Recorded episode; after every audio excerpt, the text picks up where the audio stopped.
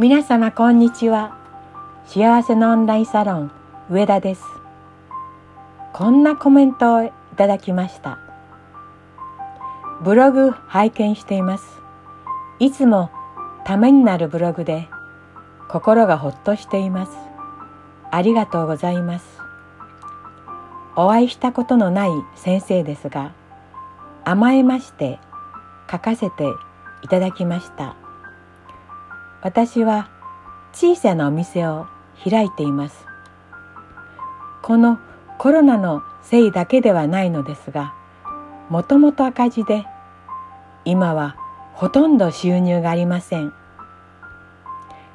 赤字のたびに借金をしていましたがそれでもコロナ前までは少しずつ返済できていましたが今はもうダメです。電気代もガス代も電話代も支払いません。もちろん借金の返済もできてません。先生の言われた通りにまたいろいろ調べて潜在意識につながるように本当に頑張りました。質問します。なぜ私にこんな辛いことが起こるのでしょうか？先生は今起こっていることは自分で起こしていることとブログで書かれていました。そうしてクリーニングをしなさいと。クリーニングしています。何回も何回もそれでも変わりません。これを書いていても恐怖で胸が詰まり泣きそうです。解決策が見つからないのです。どうすればよいのかわからないのです。電話が鳴っても借金の催促かと思って怖くて出られません。教えてください。助けてください。ここで終わっていました。お返事を書きました。何々さん。ご連絡ありがとうございました。今とても辛くてどうしていいかわからないのですね。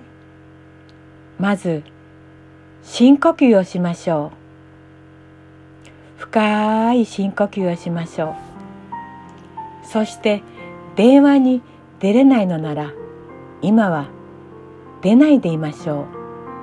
心が落ち着くまで何回も何回もゆっくりと深呼吸をしてそれから何回も何回もクリーニングの言葉を言いましょう。今恐怖の気持ちを抱いているとますます辛いことを引き寄せてしまいます。自分に大丈夫と言いそれでも今生きていることに感謝しましょう。ありがとう。今日も健康で食事も食べられた。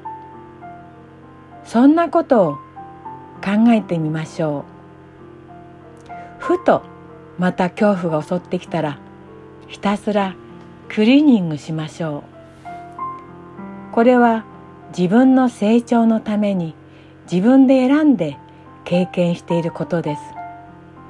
すごく大変なことが起こればすごくいいことが起きると信じてください。心が不安や恐怖に占領さされていると波動が下がり良いことが起こりません。良いことの波動に自分が合わせなければ良いことに出会えないのです。自分の気持ちを幸せにして嬉しくさせれば波動を上げることになります。今はなかなかそのような気持ちになれないと思いますが今自分でできること収入を上げることに全力を傾けてください。そうすればインスピレーションという形で何か応援が来るのではないかと思います。そして来ます。